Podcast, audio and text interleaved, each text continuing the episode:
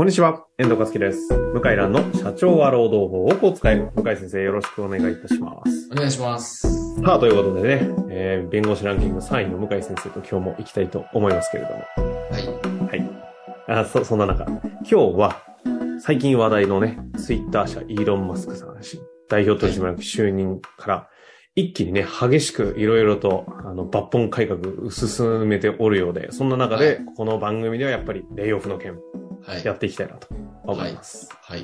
まあ、そんな中でどっからやろうかなと思ったんですけど、向井先生、ツイッターで、はいい磯野くんがちょうど、そうなんですよ。ね。あのですね、はい中島くんが磯野勝夫くんを、サザエさんの中島くんが磯野勝夫くんを夜起こして、で、眠い目をこすってる磯野勝夫くんに何かを急いで問いかけてるっていうこう写真があって、あのそれで、昔の教科書とかに勝手にセリフつけて落書きするタイプのやつ。ああ、そうそうそう。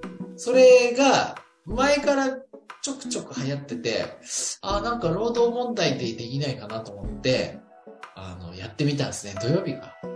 土曜日やったんですね。はい。そしたらちょっとプチバズりをしました。その時の向井先生の一言。おい、はい磯野。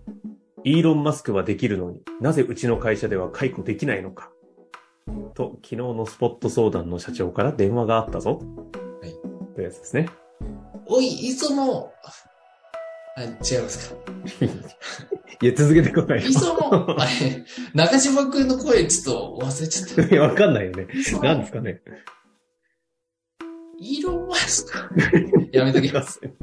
完全いや、これは放送しましょう。うんということで、イーロン・マスクはできるのになぜうちの会社では解雇できないのかと、昨日のスポット相談の社長から電話があったぞ。ってことですけど。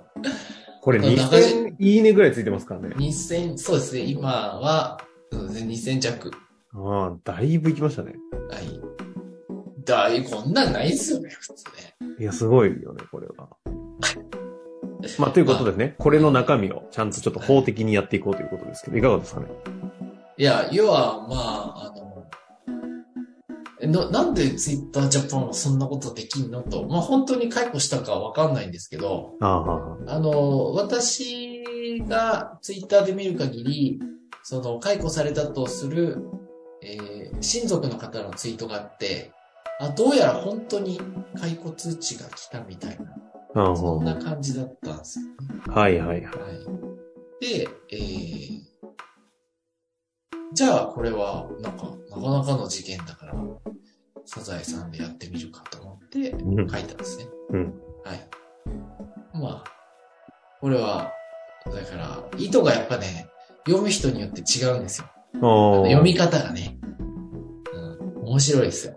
立場によって違うんですね。こういう。短い。一応ニュースというかね、話題になっているのは、あの、イーロン・マスクさんがツイッターで大量解雇。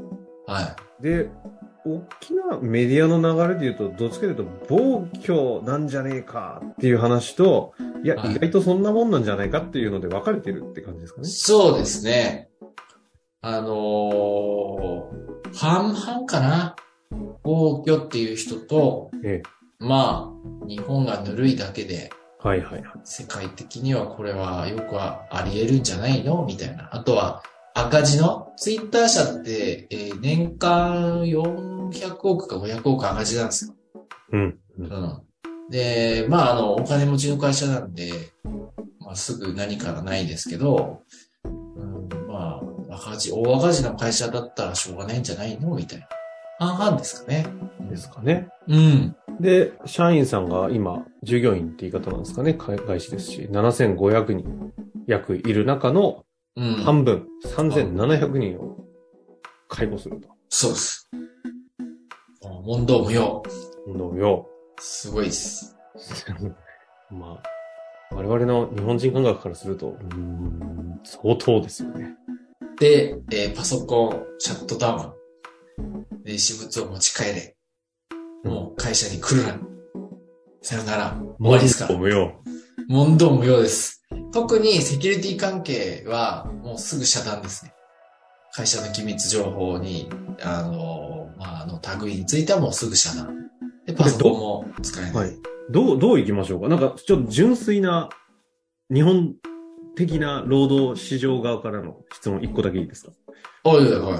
おいでも、みたいなとこで、未払い残業とか、ちょっとはいあまりにも、その、なんだ、社会通念上、ちょっと合理的でない解雇なんじゃなかろうかっていう訴えが出ることは成立しないのかと。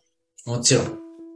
ところがですね、これはツイッターに書くと炎上するから書けなかったけど、まあリスナーの方ですから理解があるから言うと、要は、人間ってやっぱり損得考えるじゃないですか。えで、裁判って時間がかかるし、取材が来るじゃないですか。こんな有名な事件。えうんうん。そうすると、名前とかバレちゃいますよね。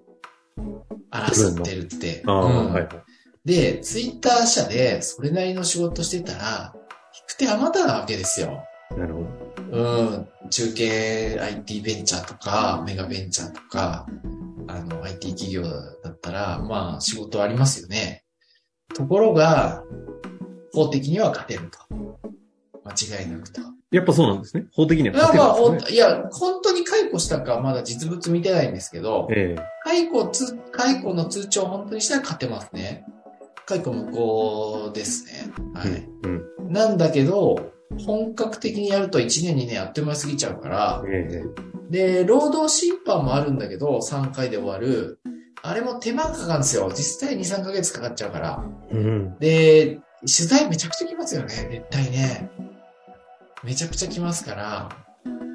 だから、結局、もう、あの、転職させたとして、で、もう俺嫌っていう人多いんじゃないですかね。あうんあ、合理的判断でそっちに行っちゃうわけで、ツイッターと争わないで転職活動やってますっつったら、次の会社も、あ、そりゃ大変でしたね、つって、あの、あ、争わないで前向きに考えてんだって思って、まあ、好意的に取る会社が多いですよね。なるほどね。うん。だから、あの、意外と、なんかユニオンとか弁護士に依頼したっていう報道が、2日3日経ってるけど、まだないんですけど、ないんだ、やっぱり。いや、これはね、もう僕仕事しては当たり前なんですよ。うんうん。で、他で通用する人が、あえて大騒ぎなんかしないですから。やったとしても、英語で、例えばアメリカの人事部長にお金の提示を要求したり、ああ、なるほど。自分でね、はいはいはい。うん、日本の相場はこのぐらいで、これだったらすぐ俺は解決するからって自分で提案するとか、そんなんでいいわけですよ。なるほど。うんだから僕は、出ても、騒ぐって人出ても一人二人かなっていう。あ100、ー200人ぐらい解雇、100人ぐらい解雇しても、騒ぐ人2、3人ぐらいで、大変失礼だけど、まあこれはポッドキャストだから言いますけど、こう、いろんな外資の解雇されてる人は、まあそうじゃない人が多いんですよ。転職できない。あとは、まあ転職できても給料半分以下になるとかね。まあまあ転職できればまだいいけどできない。うん、あとはから病気、メンタル面の病気で、もう、あの、この、はっきり言うと、ちょっと優しい、ぬるい会社だから成り立ってたけど、転職するとリセットするじゃないですか。あ。はいはいはい。メンタルってあれなんで配慮する人、必要あるかっていうと、雇ってるからですよね。雇った後に、えあの、体調不良になったら配慮すべきだってあるけど、採用の時に配慮すべきなんかないから。うん。だから辞めたくないわけです。うんうんうんうん。っていうふうに、もうき事前に予測できんですよ。なるほど。こうツイッター社みたいにもう思いっきりババコンってやると、あっても1、2件じゃないですか、少々。だめちゃくちゃね、そういう意味では合理的なあんまりその会社にこう依存するような社員さんもいないので、少ない、若いでしょ。問題にならんとやっぱり、おあの、こういうツイッター社に応募して採用されてる人だって、せいぜい30代後半とかそんなもんだから、まあね、入りたくて入れる会社でもないでしょうしね。なんぼでもあるんですよね。ですから、あの、実は、これ本当狙ってやってたら、イーロン・マスクは頭いいですね。度胸がないから、普通は。ここまでできる度胸がない多くの経営者に。まこれはもう僕ら全全世界的に一気にバサッとカットしてるじゃないですか。一気にやったんですよ。これ日本でこんだけ大きないいということは、まあ他の国でもほぼほぼないだろうということになりそうですか？他の国でないかっていうと、中国とかは似たようなのありますよ。うん。うん。もういきなり半分にして、えーで、黒、赤字から脱却するなんて中国ではある。だ似てるんですよ。アメリカ人の経営者、中国人の経営者は、発想が。うんだ日本はもっとゆっくりゆっくり希望退職しようかな、どうしようかな、みたいな感じですね。でいくと、うんまあ、日本でこんだけなさそうってことは、多分全世界的に大きな問題にならず、レイオフは進むんだろうっていう。うん。もう、イーロンマスク、ねイーロンマスクのツイッター私も、あの、英語ですけど読んでますが、はいもう忘れてますもんね。あの、人員削減は。あもう話題にない。も確かに。う、もうサービスの話しかしてない。確かにサービスの実装のね、2週間でやるとかそういう話ですよね。もう、もう、もう、こんな、もう別にどうでもいいっていうか、もうそんな感じですね。そりゃそうだよ。このぐらいできないと、スペース X とか、テスラとか作って成功できないですよね。ねまあ、そもそも6兆のね、うん賠償してるわけですからね。いや、すごいよ。6兆ですよ。兆だから。東風の6兆と違いますからね。当たり前のように取り締まり全員解雇ですもんね。もうその場でクビでしたもんね。うん。取締役ね。でもやっぱアメリカの取締役ってし、社長ってしたたかだから自分の退職金ちゃっかりもらってるんですよね、結構。頭いいです。億単位で行くんですかね。億単位じゃないよ。何十億でしょ。何十億単位で行くんですかね。もう本当にもうね、桁違うから。